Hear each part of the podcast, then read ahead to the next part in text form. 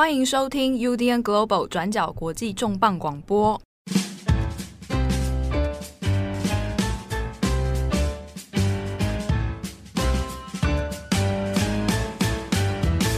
Hello，大家好，欢迎收听 UDN Global 转角国际重磅广播。我是编辑七号，我是编辑会议。本周的重磅广播要来聊一件神秘的事件，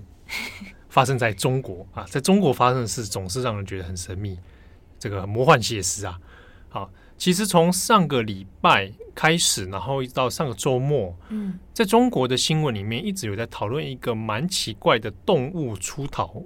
啊，这个动物跑走了这个事件啊，叫做杭州野生动物园金钱豹出逃事件啊，名字很长，嗯，总之呢，发生在杭州的一座超大型的野生动物园，算是华东地区啊，整个中国华东地区规模最大的这种生态园区。当中呢，有养了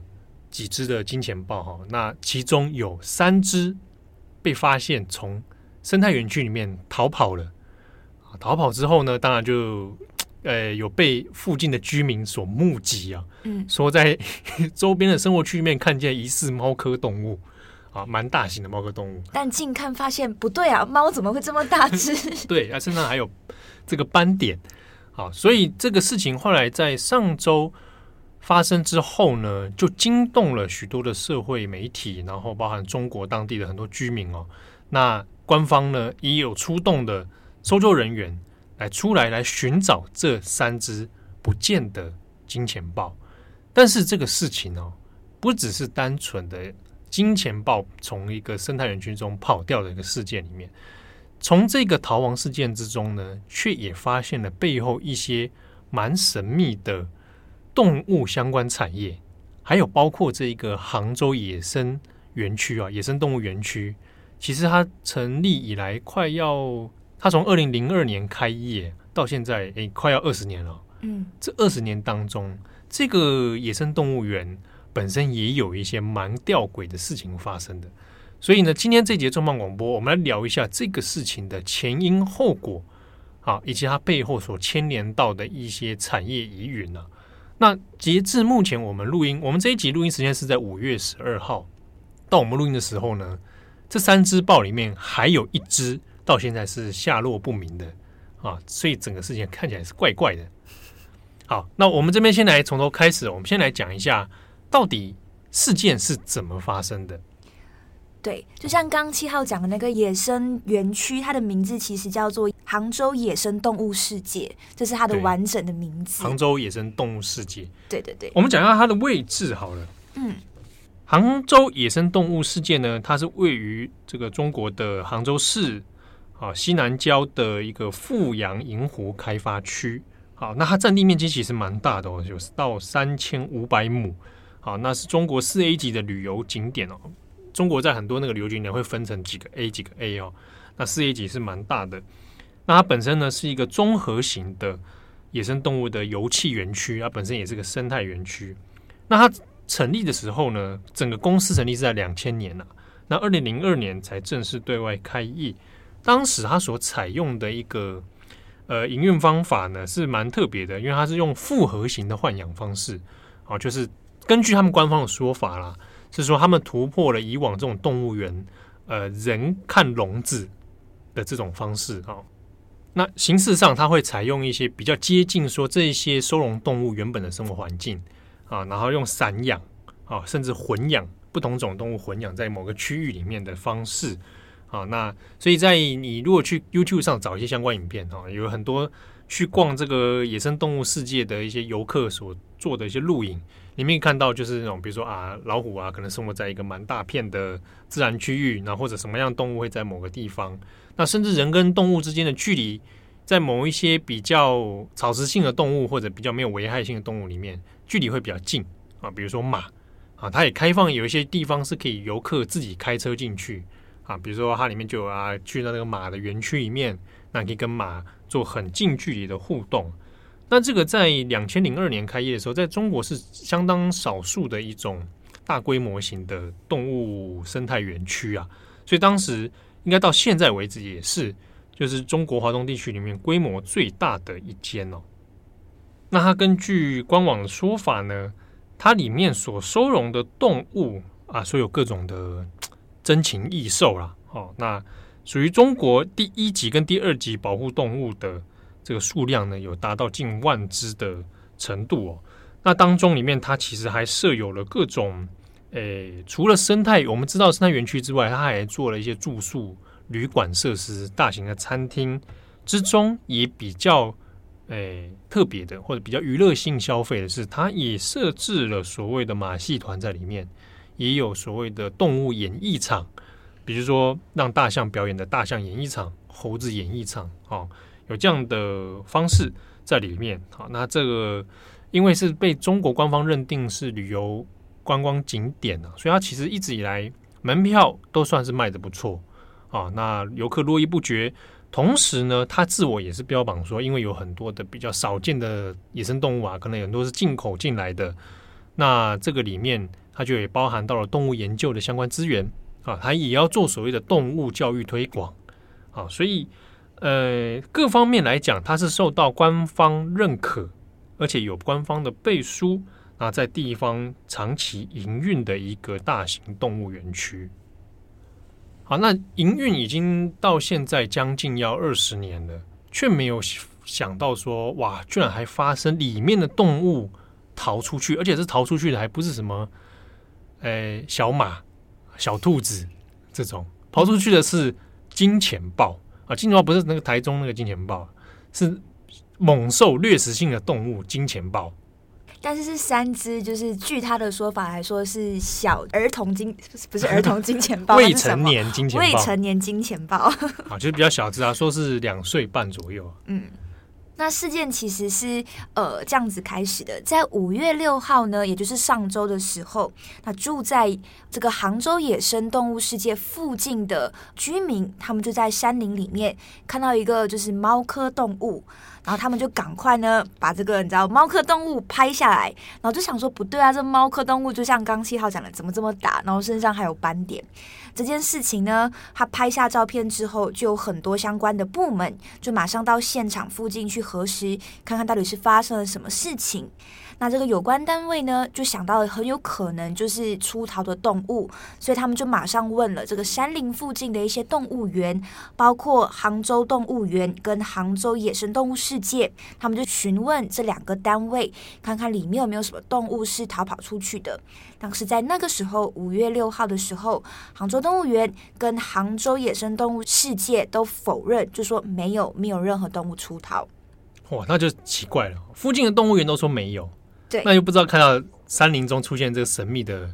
豹，对，然后不知道是哪来的。居民们自己其实也是很担心，因为你不知道它是不是有攻击性嘛。对，那那事情呢，就在隔天五月七号的时候，马上又有另外一个村民表示说，他们在另一个山庄里面又发现疑似有一个猫科动物，也有可能就是豹的一个踪影。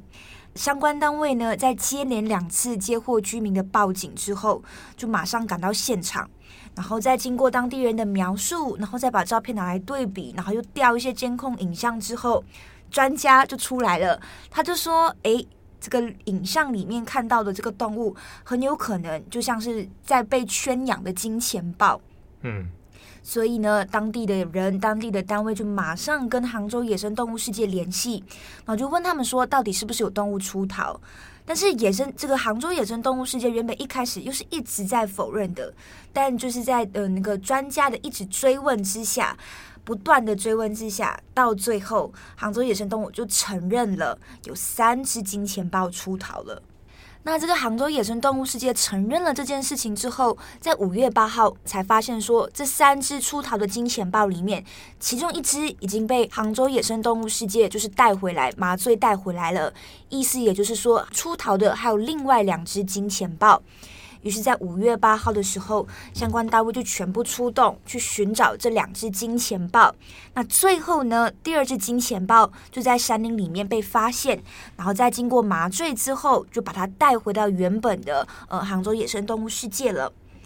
那根据当地媒体的一些说法，因为这第二只金钱豹它是被圈养的嘛，所以它在野外的生存能力其实不是很强，所以看起来像是身体已经就是很虚弱，已经很多天没有进食了，嗯、所以在逮捕的过程当中，并没有想象中的那么困难，或者是那么的危险这样子。对，那这边有趣的是说，因为事情从六号、七号、八号这三天，其实在中国的相关媒体舆论。包含微博跟微信上面就引起很大的讨论。那特别是在周末前，因为刚好有这个五一连假之后没多久嘛，那那个新闻媒体里面哈，包含舆论的文章里面都在讲说，就是把这事情很但看得蛮猎奇的哦，因为就是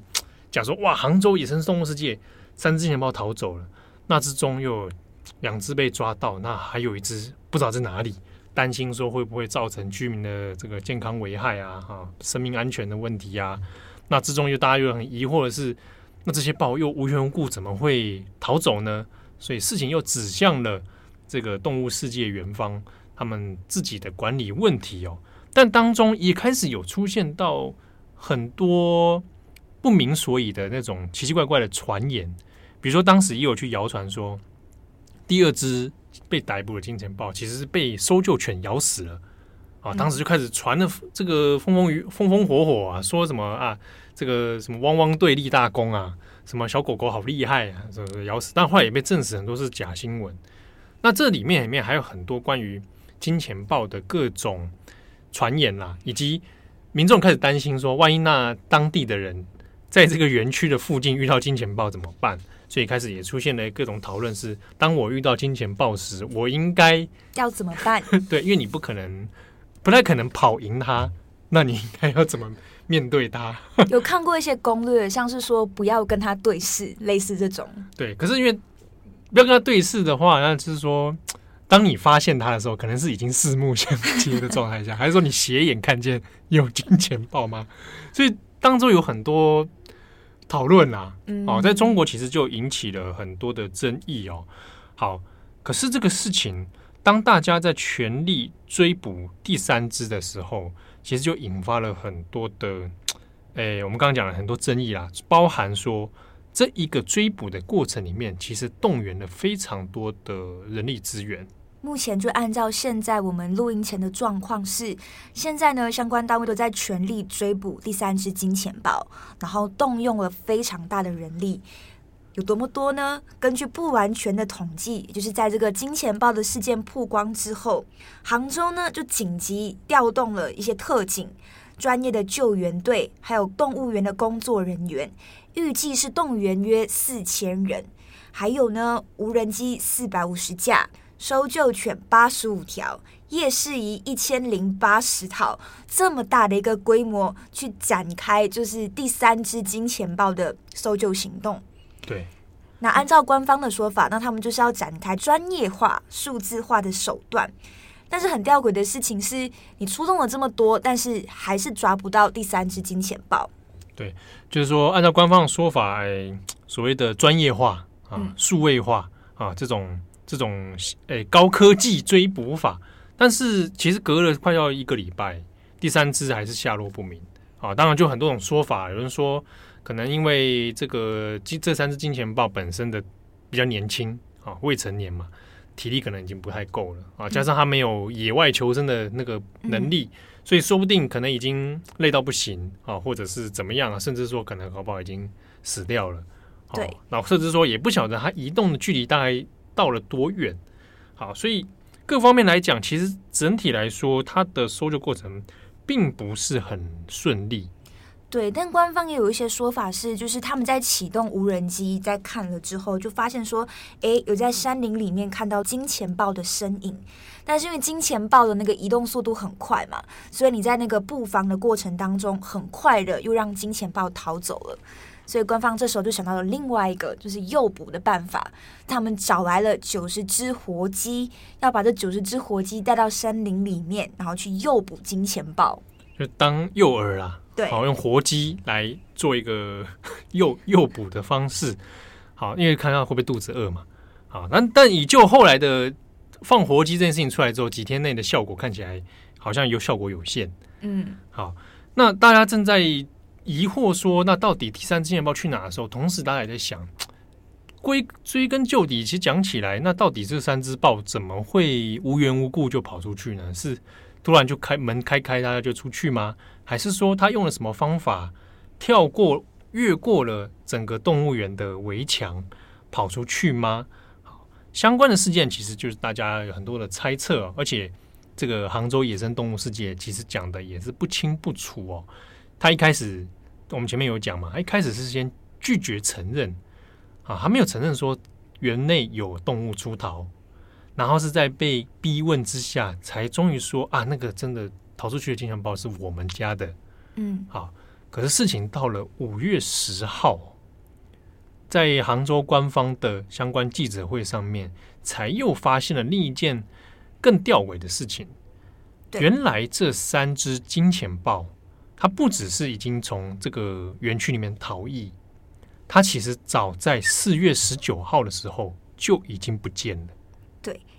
对，根据他们杭州野生动物世界的说法是，是在四月十九号早上十点的时候，这三只金钱豹就从动物园里面已经逃走了。根据他们自己的说法是，那一开始他们发现这三只金钱豹逃走之后，那他们就有自己想办法，要自己组织起来，然后去你知道展开自己的搜捕行动。就在四月二十一号的时候，他们成功了，成功带回来了第一只金钱豹。啊，中间就是过了两天。对，那剩下另外两只金钱豹就会是像我们刚刚跟大家更新的，也就是说，剩下的两只金钱豹在逃走了整整快一个月的时间。那院方都是没有把这件事情告诉大家的。对，然后被民众目击到了，拍下照片了，才发现事情有点不大对劲哦。对，换句话说，大家在这个舆论里面，在五月十号的记者会之后，大家现在其实很很在意，而且很生气的是，啊，原来你野生动物世界早就已经知道金钱豹不见了，然后你又不跟大家讲，自己跑出去，自己想要再把办法抓回来。好，然后现后来问你，你也不说，等于是你有瞒隐瞒瞒报的事情发现嘛？那这个东西不就涉及到很多公共安全的问题吗？对，而且很吊诡的事情是，这个杭州野生动物世界，他们其实在五月八号的时候有发布了一个道歉声明。那这个道歉声明里面是说，他们没有在第一时间告诉大家，呃，金钱豹出逃的事件，是因为担心说这件事情会引起公众恐慌。那考虑到这一次出逃的是未成年的金钱豹，攻击性也比较小，所以担心这件事情，就像刚刚讲的会引起恐慌，所以才没有及时公布有关消息。那事件就是到后期才越变得越演越烈，这样。对，好，那在这个第一时间，野生动物园的说法其实蛮蛮牵强的啦。嗯，好，说担心大大众会恐慌。那甚至还有后来的借口之中，还有说啊，因为这个未成年，他他的攻击性比较低，好，所以不跟大家讲，好像听起来还好，没什么大事化小，小事化无一样。但它本身其实还是存在很多公共安全的问题啊，而且隐瞒事实这一点，其实是让舆论最不能接受的。所以当大家知道杭州野生动物世界在瞒报的时候，底下有一些中国舆论里面有讲，就有意有所指啊，说难道中国现在？还没有学到瞒报的教训吗？对啊，在之前疫情的时候就吃过瞒报的亏了。那现在为什么遇到事情的时候，各个单位总是第一时间都先瞒报？对，相关的这个东西其实也上了微博的热搜。那关键字的 hashtag 叫做“金钱豹出逃”和“信息瞒报”，哪一个更可怕？那就像刚七号讲的，哦、这两件事情是信息瞒报这件事情是让大家最不能接受的事。他用那个字是中国的用语啊，信息啊，就是我们讲资讯，嗯、然后瞒报嘛。好，那这个用这个来比说，那金钱豹逃出去，这两个相比之下，哪一个更恐怖？所以到最后，为什么这个官方会瞒报呢？根据很多媒体的说法，其实可以看到，金钱豹三只金钱豹不见的时间点是在四月十九号嘛。那马上再过半个月之后，马上就是五月一号，中国的黄金周假期了。对，那这个时机其实就是很多呃旅游单位、很多相关单位赚钱非常重要的一个时机。所以当初在四月十九号发现金钱豹不见之后，那官方呃，杭州野生动物世界就担心这样子的一个事件会影响他们黄金周的流量，所以他们就要求园区内所有的人都禁止对外上报，就是不能把这件事情泄露出去。那后来在二十一号也有跟大家提到，那第一只金钱豹是搜捕回来了，还剩下另外两只。那相关的上级，呃，园区的上级又再次召开大家开会，也就是决定说不把这件事情对外公布，也要求大家不可以泄露。是一直到五月七号被居民们发现，相关部门单位询问之后，才愿意去交代事情的真相。对，所以根据媒体的相关调查和警方的这个介入里面，才有发现说这个事情的确元方负的责任蛮大的，因为有查到。他们的总经理张德全啊，这个是一个关键人物之一，他就是主动有明确跟大家说这件事情不可以泄露出去啊。那主要担心就是会影响黄金周的游客的这个数量嘛。好，那的确在黄金周期间，这个杭州野生动物世界也是赚的蛮大的啦。对，其实有相关的媒体就把他们的营业额稍微做了一下估算，他们就说呢，在这个五一黄金周啊，在五月一号到五月五号的这段期间，杭州野生动物世界累计大概有快九万七千名的观光人次，其实是蛮高的一个数字。那如果你按照就是园区内你成人票的票价是呃人民币两百二十元，那儿童票是人民币一百四十元。如果我们这样子统计下来，可以发现，那这个杭州野生动物世界在黄金周的门票收入区间范围是落在一千三百万到两千一百万之间，是非常高的一个营业额数字。好，那。另外一个大家感到困惑是，所以园方有瞒报这件事情。好，那到底三只金钱豹是怎么样逃逸出去的？现在这个说法其实还没有具体细节啦。那官方就是野生动物世界这边的说法是说啊，那个工作人员在打扫清洁的时候一时疏忽，那这个三只金钱豹就自己不见了，逃逃出去了。可能，但具体到底细节是怎么样？也没有讲清楚到底是什么情境下打扫，然后发生什么事情哦。好，可能连这个世界，这个野生动物世界自己也搞不太清楚。好，那根据其他相关呃警方还有媒体的相关调查里面，其实也都去追说，那到底怎么样逃跑的？那这之中呢，有讲到它的这个园区的环境哦，因为它的园区其实本身刚刚讲它占地有三千五百多亩。那其实有分不同的主题区啊，其中这个金钱豹是被收容在所谓的掠食险境啊，就是有点主题啦，来大家来看掠食动物这种、oh. 啊，比如这是可爱动物区啊，就是兔子啊这种啊，这种叫掠食险境，它里面还除了金钱豹之外，还有美洲豹啊这种比较凶猛的动物。那这个区域呢，它其实就离外墙不远，它的外围墙呢。如果翻过去那围墙的话，大概只有一多公里哦，就会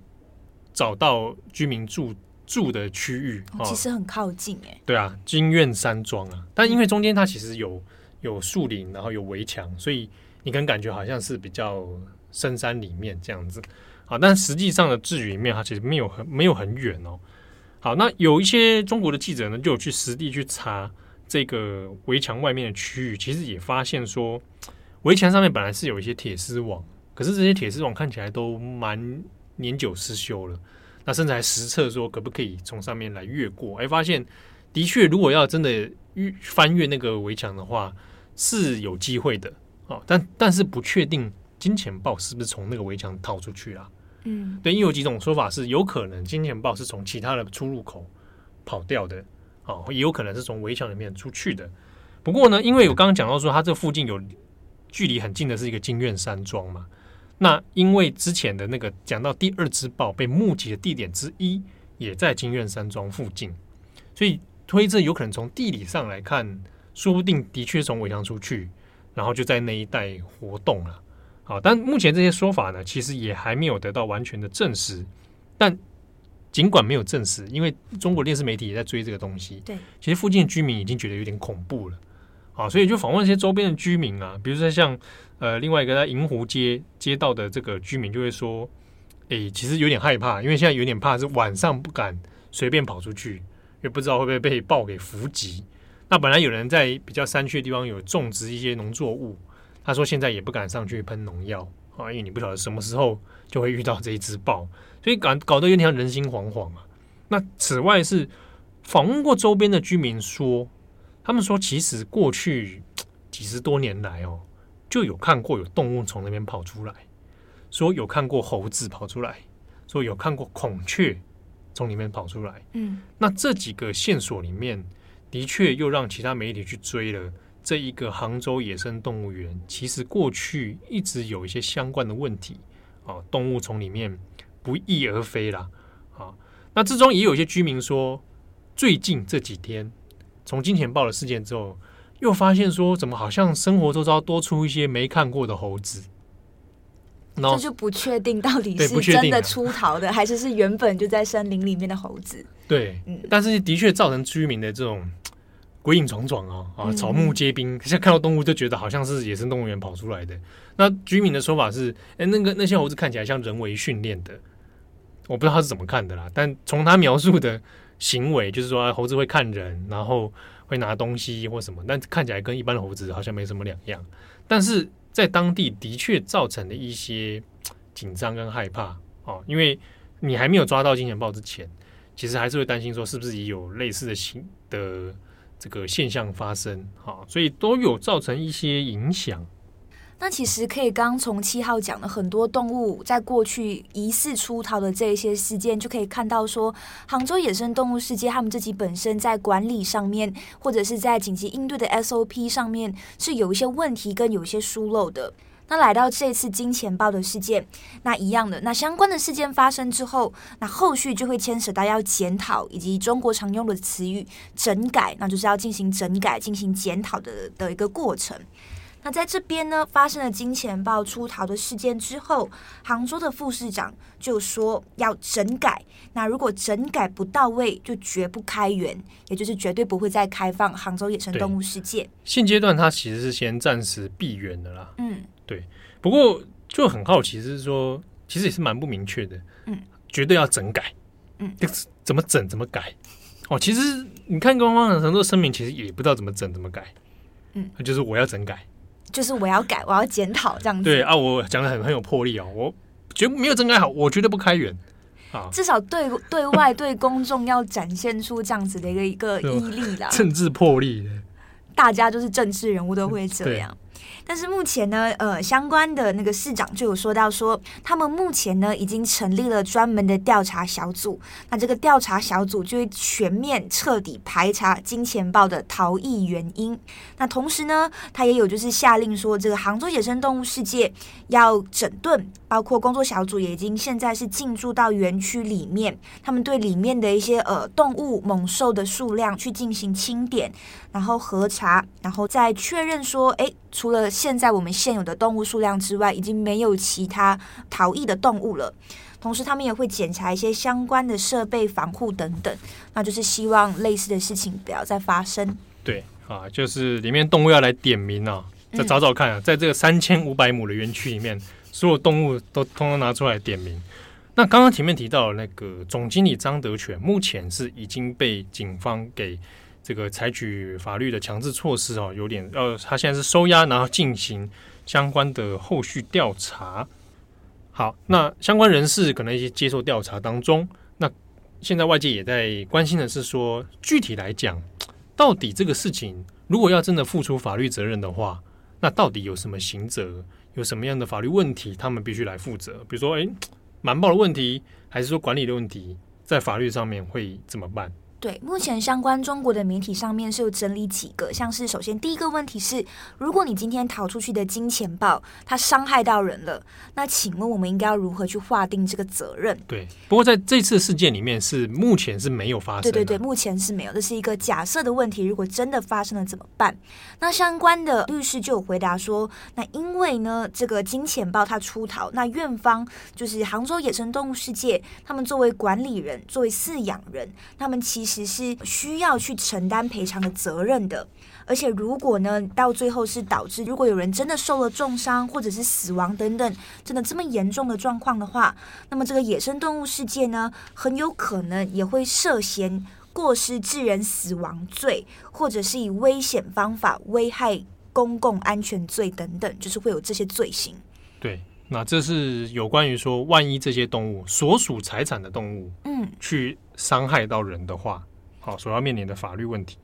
对，那接下来还有第二个大家也一直在讨论的，就是蓄意瞒报，也就是这一次不告诉大家金钱豹出逃的事情，到底是不是呃院方是不是需要承担什么责任？那在这一边呢，律师也是有说的，如果你从危害公共安全的这个角度上面来讲，那院方也就是杭州野生动物世界是需要被追究责任的。原因在于说，今天瞒报的行为其实比金钱豹出逃来的更加严重。因为如果说今天院方及时通报的话，那可能相关的搜索行动或者是呃搜救的难度会降低很多。那同样的，金钱豹伤害人的这个几率也会跟着大大降低。那就是因为你今天瞒报，所以导致后续一连串的事情。那如果到最后呢，很不幸的就是这个金钱豹这个动物真的对公众造成危险，那你耽误了抢救的时机的话，那么很有可能也是会构成刑事犯罪的。对。这边有特别讲到刑事犯罪哦，因为在中国的法律圈也在讨针对这案子来讨论哦。比如说，很多人会提到中国的刑法第一百三十九条，会说到说，如果有发生安全事故的话，那你有不报、瞒报的情形，那就会构成这个刑事犯罪的问题哦。那情节严重的话，可能就会判三年以下，和三年以下听起来好像其实还还好。那特别严重的状况的话，可能会判到七年以下。不过这边都有个前提，就是。真的发生安全事故的话，嗯，啊，那才会牵扯到刑法的问题。比如说这个豹，金钱豹把把人咬死，啊，这个就造成安全事故。那你事前还有瞒报的问题，那可能就会构成这个、这个刑法方面的这个问题了。好，但不以现在目前这个 case 来说，可能不会走到这一步。对对，那只是变成舆论方面的这个反感比较强烈了。嗯，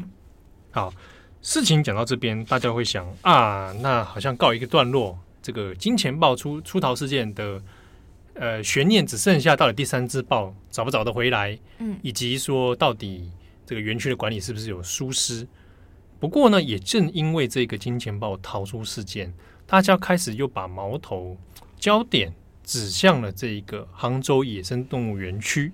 大家会很好奇，那动物园区的背景到底是什么？根据一些相关媒体的追查哦，就会是好奇说，它背后的持有人，它的持有公司集团到底又是什么来头？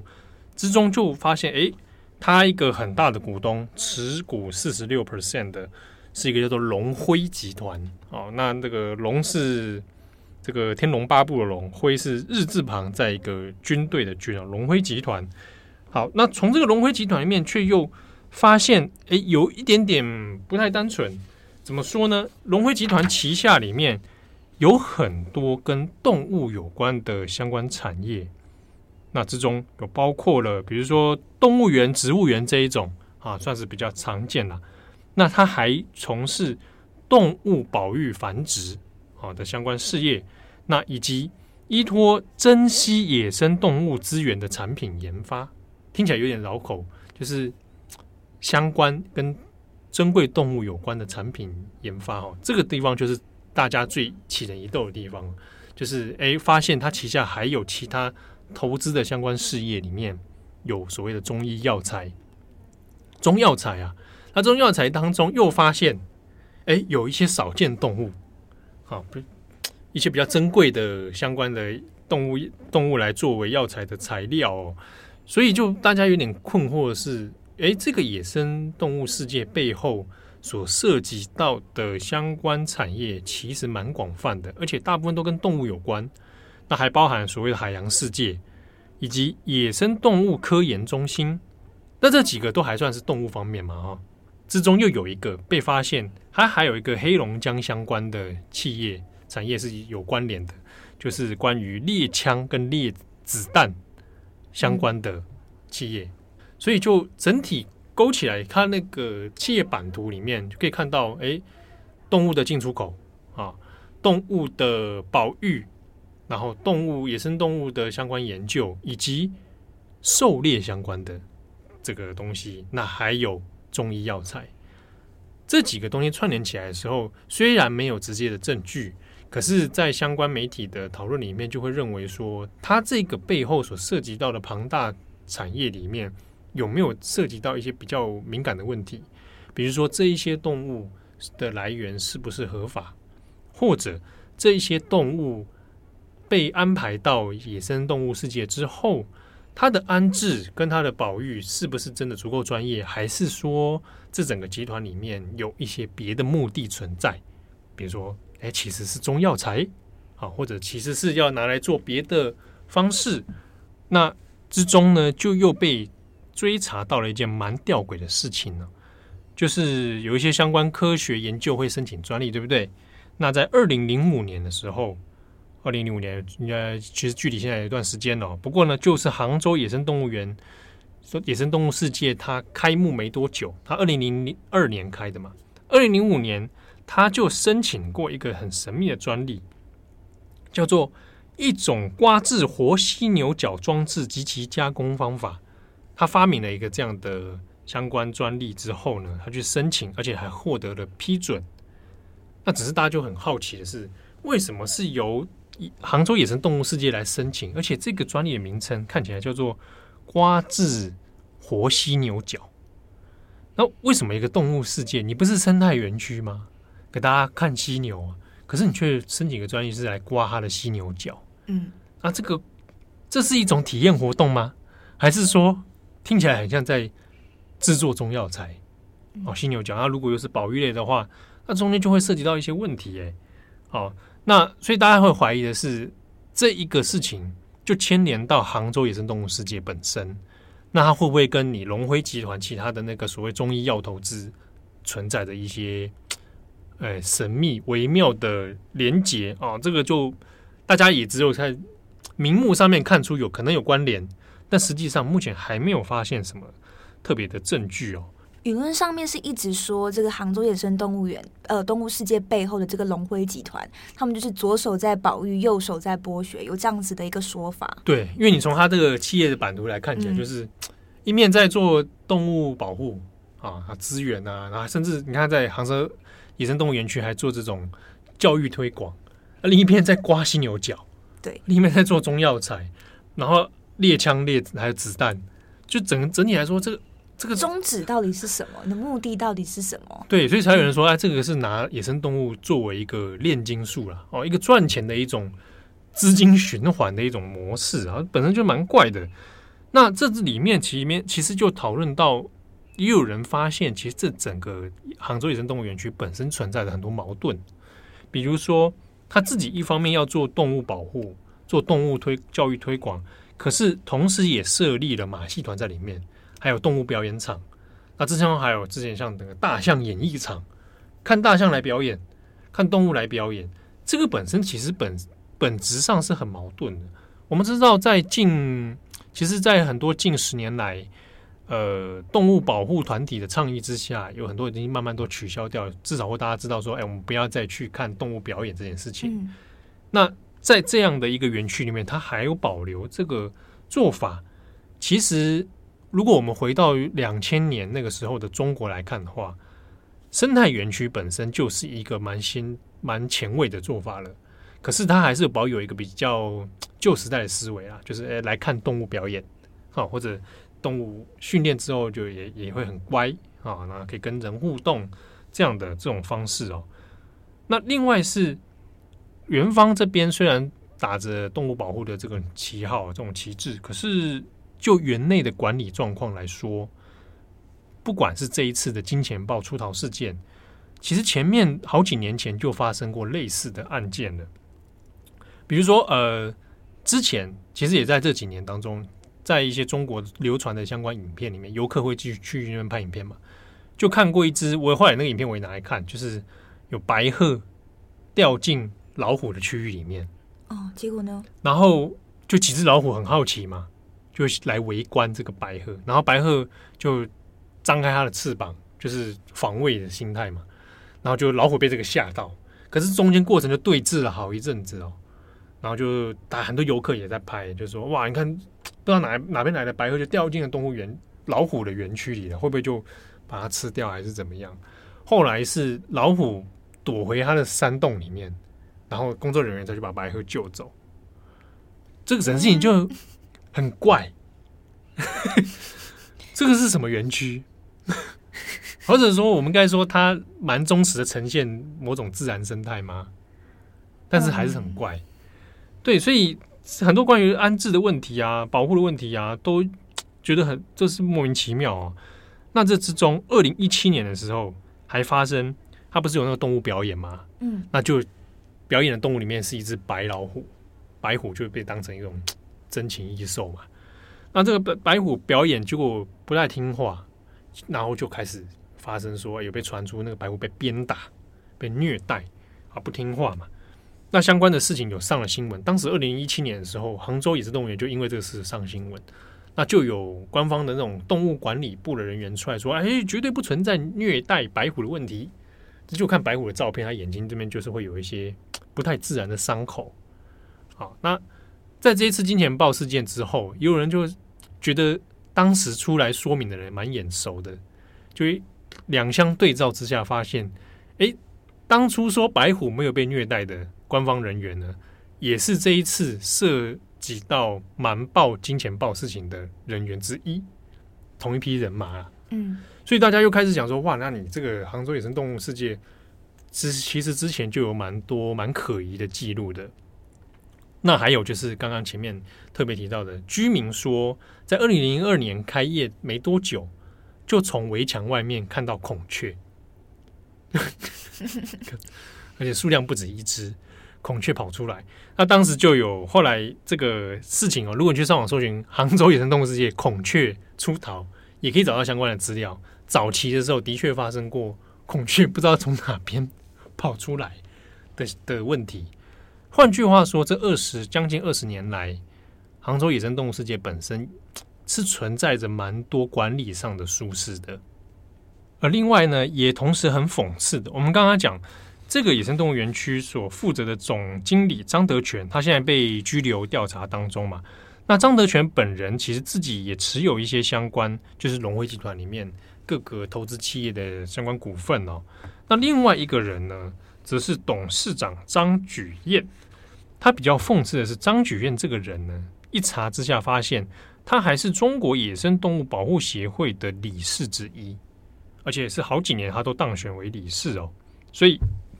之前也有人就才会讲说，哎，一手保护动物，然后一手在做动物经济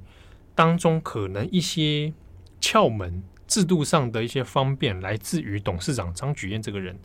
啊。他在官方制度里面，其实已经有掌握相关的资源了，才有办法去做这样的事情。那他的名下里面啊，如果以张菊燕来说的话，他名下所持有的其他公司也是蛮复杂的。我举几个哈，一个是齐齐哈尔雄鹰警用器材有限公司，啊，还还有个齐齐哈尔系列啊，齐齐哈尔猎枪有限公司，齐齐哈尔雄鹰猎弹有限公司，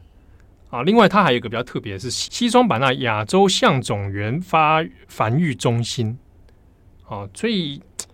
这个讲起来其实有一点也算是有一点复杂。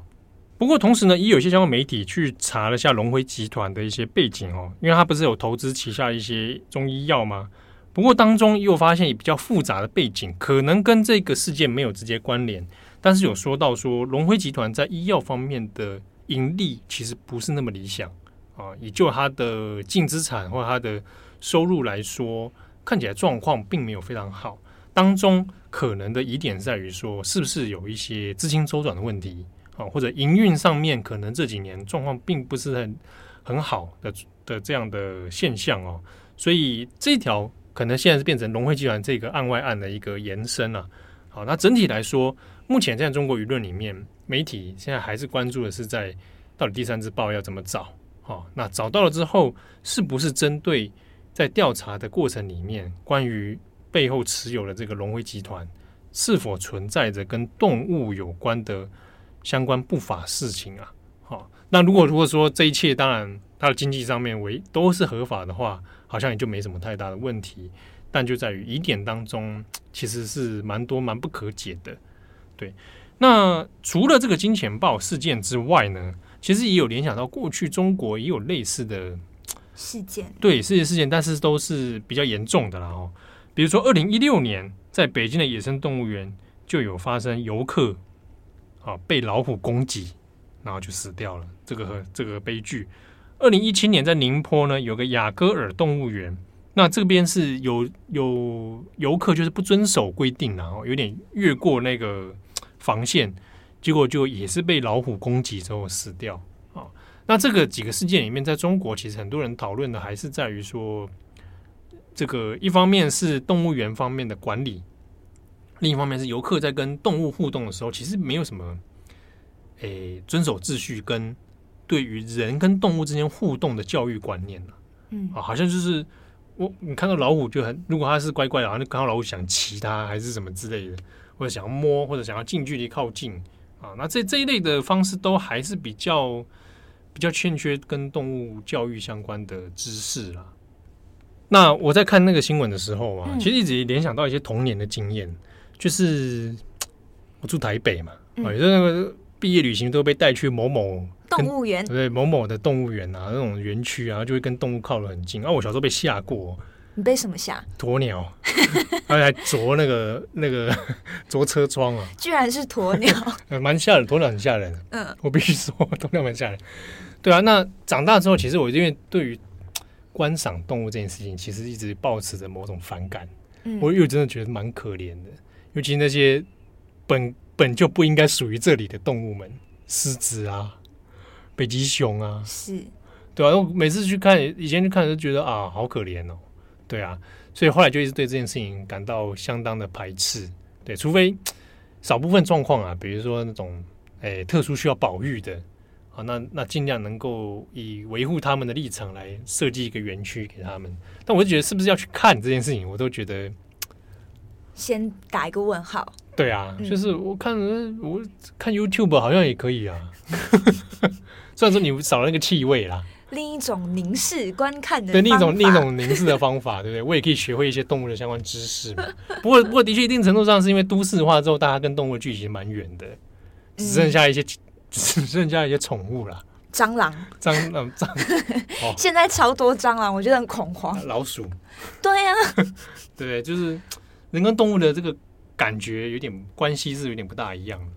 我突然间想到，我之前也是有在泰国的那个那个经验。我之前去过两次泰国，因为我第一次是跟亲友团去，嗯，所以那时候跟亲友团你没有办法就是自己决定行程，所以我就去看了大象表演。你在帮自己开脱啦！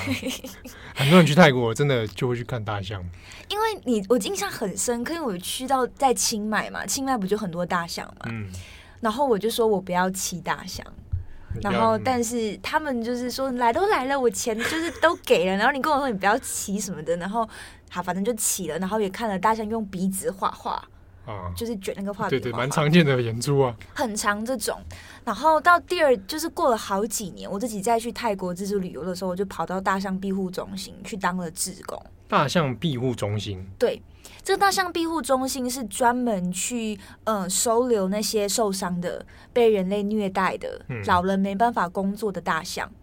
对，所以那时候就去里面当职工，但里面也是有一些我自己觉得有一些争议，跟我自己后续的思考啦，嗯、跟包括就是因为我去当志工，但我其实是要付一笔钱的。哦，你付钱去那里当志工？对，但是这当中呃，园区负责人说服我的说法是因为。因为这些被圈养的大象，这些被人类跟人类生活过的大象，它是没有办法再放回到野生就是生活的，它们是需要被圈养的，而且大象需要很大的生活空间，所以它要一直去买地。嗯嗯嗯。所以这个这个说法在当时候是有是有说服我的，所以那时候我就想说，那我钱都给了，我就进去里面看一下那个状况。嗯。所以在里面基本上其实就是。另一种旅游的形态啦，就是你会准备大象的食物，帮他们清他们的大便什么的。但是同时会有一些，如果去到清迈，你会看到很多，不管是大象庇护中心，或者是跟大象的一日活动都好，会有提供可能大象，你可以帮大象洗澡。嗯嗯。但是我去的那个庇护中心是，他不让人们我们跟大象洗澡，他只允许你就是准备食物，然后清他们的大便，还有喂他们吃东西。因为让大象这么大的一个动物，你知道蹲在那个河里面，然后让你去洗，嗯、就是去洗，然后泼水啊什么的。据院方的说法是会对大象造成很大的压力，因为大家围观，然后又靠近，哦、很多人靠近这样。对对对对对。嗯、那如果相夫在某种程度上希望不希望让大象攻击你，或者是怎么样的话，他们就需要用那个象钩，那个钩去刺它的鼻子。哦，大家很常去清迈就会看到那个钩子，钩对对对，那个钩子就会去刺大象，因为大象的皮肤其实是很敏感的，哦、所以你这样不是大家讲说很很厚没有感觉，对对对，是很敏感，尤其是鼻子，所以你刺它的话，你就是某种程度上就要去驯服它。嗯嗯，嗯对对对，所以大家不让我们跟大象洗澡，我只是突然间刚听你讲到，就是我们跟动物之间的关系，我就想到这个这个经验。嗯，大象庇护中心的确是有这样，我想我想你那付的那一笔钱，应该也是给他们做资金运作吧？据他们说法是是这样啦，因为他们其实。我到现场发现，其实很多志工，呃，很多志工是指说很多人外国人，尤其是西方的游客，嗯，都会来这边当志工。同时，他们也有跟一些你知道兽医院、兽医系的学生合作，请他们来这边帮忙看受伤的大象。嗯，基于一个动物保护的这样的理念理念嘛，尤其是因为这一类大象，因为被早期就是被人家圈养换养的，对，就是没办法野放的。对，有一些说法是因为有时候他们不买年轻的大象，因为